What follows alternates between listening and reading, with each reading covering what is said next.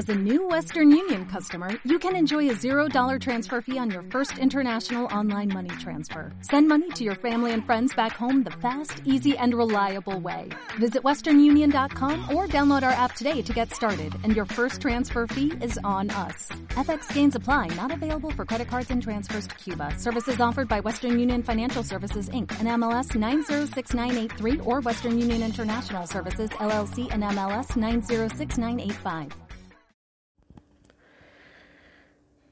Bueno, bienvenidos a Salí de la Caverna, este podcast de filosofía, mitología y religión comparada, que tiene el objetivo de que podamos adentrarnos más y más en el saber perenne, en esta sabiduría que, subyace a, las diferentes filosofías y mitologías a lo largo y lo ancho del planeta, de la historia, eh, y de muchos pensadores que fueron pensadores preclaros y que supieron ver más allá de aquello que aparecía a simple vista.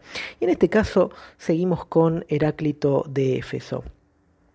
Ya habíamos estado hablando acerca de la crítica que tiene Heráclito con respecto a la adquisición indiscriminada de conocimientos, como hace Pitágoras, eh, que se forja su propia sabiduría.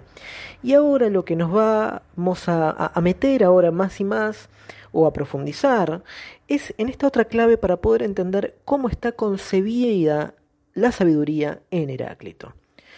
No es casual que Heráclito califique la sabiduría humana como unitaria, porque hay un grupo grande de fragmentos que, que no los he priorizado para leer, pero que igualmente voy a mencionar eh, donde Heráclito cuestiona a aquellos que tienen mucha erudición pero poca comprensión o discernimiento. Como ya mencioné en otro momento, cuando Heráclito emplea la palabra erudición, utiliza un término que significa literalmente saber muchas cosas. La palabra en griego es polimacía. Un término que, como dijimos, Heráclito lo va a estar utilizando de manera muy peyorativa desprecia ese presunto saber e insiste en que lo sabio es uno, es decir, es conocer una sola cosa, no muchas. Y en este caso el prefijo pollu se va a oponer a la palabra gen, que significa uno, es decir, lo mucho, lo, mucho en, en tanto conocimiento, se va a oponer a un solo conocimiento.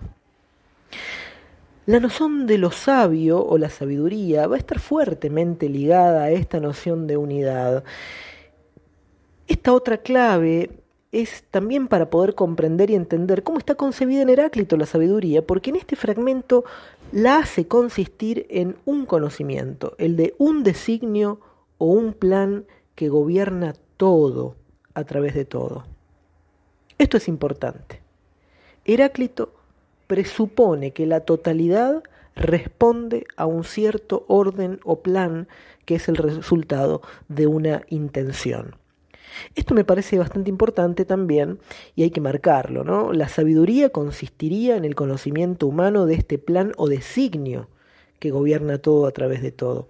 La expresión gobierna todo a través de todo también ha llamado mucho la atención y bastante, porque algunos lo han interpretado, y no está mal, como una especie de rechazo de un principio trascendente eh, al todo que desde afuera introduciría un orden o un gobierno.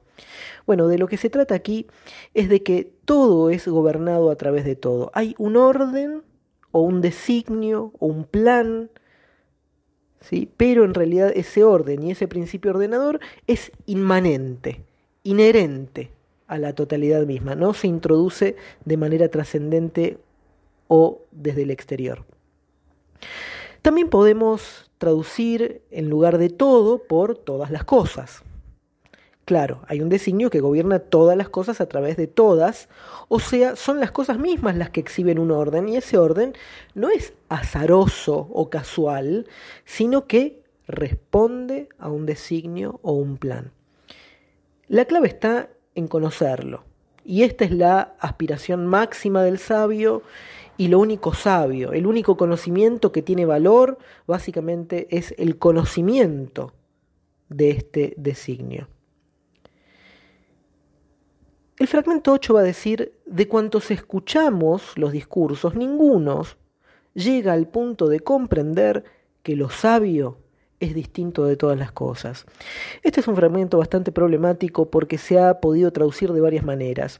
Aquí se lo traduce, o lo traducimos, en este caso, eh, lo sabio es distinto de todas las cosas, pero también estaríamos autorizados a traducirlo está separado de todas las cosas.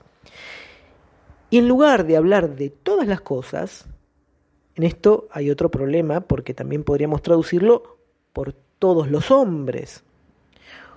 Un problema que se genera a lo largo de muchísimos fragmentos porque eh, Heráclito va a estar hablando con cierta ambigüedad. En griego, panton, que es el, término que utilizamos para todas las cosas o todos los hombres, es tanto masculino como neutro.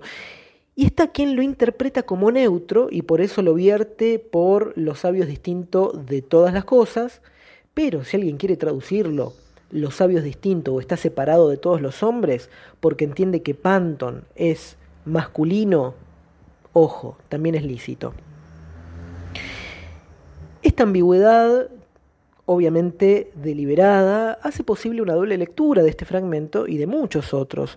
Una que permite darle un significado cósmico, sí, cósmico, y otra que permite un significado más antropológico, más humano, más próximo o referido a lo humano.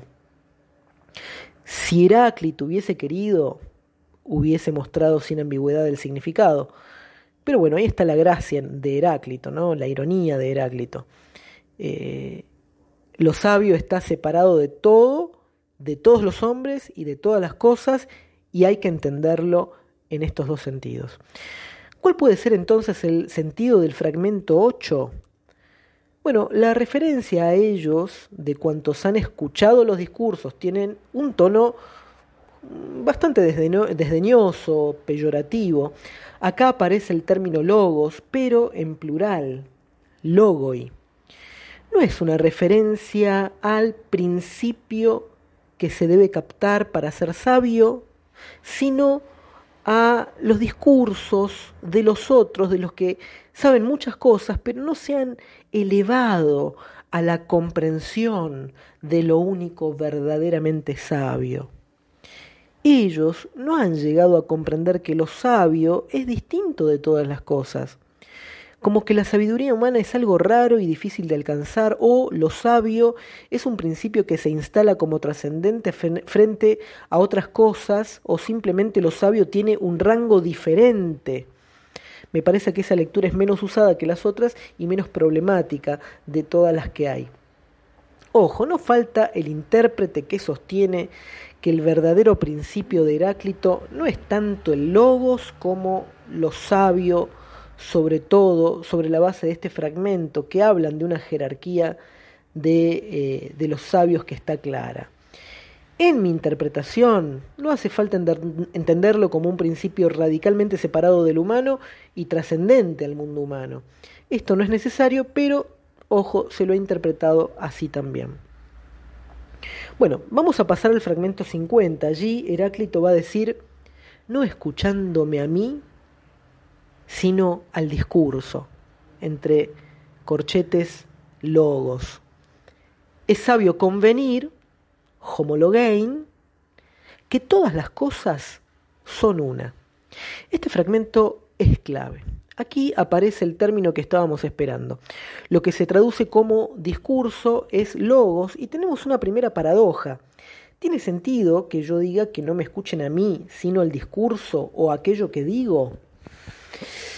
Hay una ambivalencia en esto que dice Heráclito. Parece que el logos es un discurso que no es solamente el discurso de Heráclito, sino que es un discurso inherente a la realidad misma, un discurrir de las cosas mismas. Lo que está en juego es algo así como no se queden en la superficie de las palabras de aquello que yo estoy diciendo, sino traten de penetrar, de profundizar en el verdadero significado de lo dicho. No basta con escuchar, con oír, sino que la clave acá es tratar de comprender. Algo interesante que se pierde al traducir es que convenir, como ya mencioné, es el verbo homologein en griego, y quizás sea más apropiado traducirlo por homologar, porque se trata de un término de uso jurídico que es justamente el sentido que está teniendo acá. Literalmente homologein significa decir lo mismo. Lo que nos está diciendo Heráclito, si tenemos en cuenta esto, es no escuchándome a mí, sino al logos, es sabio decir lo mismo que dice el logos. Pero, ¿cuál es el mensaje de logos en cuya captación reside lo sabio? El mensaje es, todas las cosas son una y todo es uno. Esta es la primera afirmación, básicamente, como podemos notar, de un monismo explícito. Normalmente se asocia a Parménides el monismo, pero acá Heráclito está haciendo una afirmación expresamente monística, identificando a todas las cosas con uno. Utiliza la noción de uno, gen, y nos dice que gen panta einai, es decir, que todas las cosas son una. Antes se nos dijo que lo sabio consiste en conocer el designio que gobierna todo a través de todo y ahora se nos dice que consiste en captar el mensaje de logos, según el cual todas las cosas se reducen a una. Todo lo que hay exhibe una unidad. Los opuestos, uno y todos, se van a estar identificando. Estaríamos ante un ejemplo más de esta identidad de los opuestos, porque todas las cosas son una, lo han sugerido antes, ¿sí? la razón de por qué son una ya lo había dicho. En la medida en que hay un plan, en que hay un orden, un designio, y no un acontecer azaroso ni una multiplicidad inconexa de cosas, sino que hay una unidad que hace que todas las cosas sean una, la sabiduría es un resultado de escuchar el logos y de reiterar, repetir, difundir este mensaje. Es como si Heráclito se esforzara por hacer audible un discurso que según él está en la realidad misma. Es como si el desenvolvimiento de lo real involucrara un lenguaje significativo. El hombre sabio entonces es aquel capaz de descifrarlo. Y Heráclito no hace otra cosa que intentar hacer audible este logos. En el, próximo, en el próximo podcast vamos a volver al fragmento 1 para interiorizarnos en la noción de logos y vamos a ver cómo Aristóteles quedó profundamente confundido al percibir la ambigüedad de Heráclito. Te espero en el próximo podcast, espero que me sigas en las redes sociales, eh, en el canal de YouTube también, ahí vas a encontrar muchos de, estos podcasts, pero en formato de video, así que podés seguirme ahí. Y también podés seguirme en Instagram, podés seguirme en, en Facebook también. Y bueno, nos estamos viendo y escuchando en el próximo podcast. Hola, buenos días, mi pana. Buenos días, bienvenido a Sherwin Williams. ¡Ey! ¿Qué onda, compadre? ¿Qué onda? Ya tengo lista la pintura que ordenaste en el ProPlus app. Con más de 6.000 representantes en nuestras tiendas listos para atenderte en tu idioma y beneficios para contratistas que encontrarás en aliadopro.com. En Sherwin Williams somos el aliado del PRO.